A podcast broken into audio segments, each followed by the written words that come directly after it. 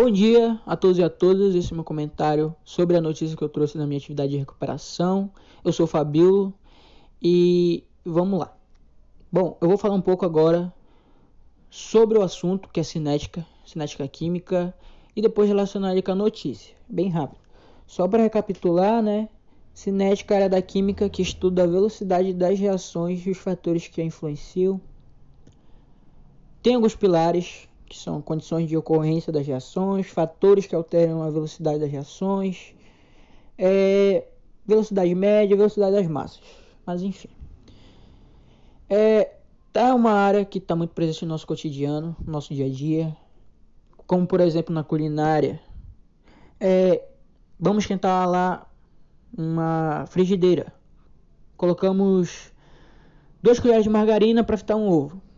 Bom, a gente pode observar né, que a margarina começa a derreter do seu estado original, que ela não é líquida, mas também não é sólida. Ela começa a derreter, até evaporar um pouco. Ali entra, ela entra em reação com a temperatura da frigideira e com a frigideira também, a temperatura ali, né? Bom, a gente pode aplicar cinética aí, né? Para saber qual é a velocidade que essa reação leva para a gente obter margarina no estado líquido, que nem um óleo praticamente. É, e é isso, né? Leva um pouco da cinética e a gente pode aplicar cinética aí. Mas aí agora eu vou relacionar a, a cinética com a minha notícia. Bom, a notícia que eu trouxe foi relacionada sobre a vacina, coronavírus, essas coisas.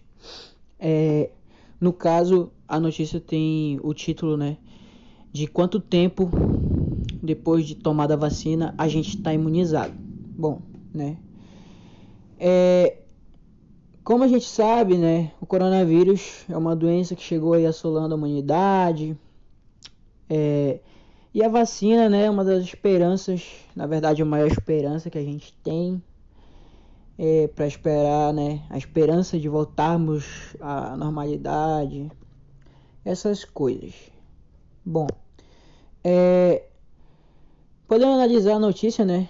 Ela traz informações, né, sobre o tempo, né, da que a vacina demora para funcionar. Eu acho que ela tem muito a ver com cinética química por isso, né?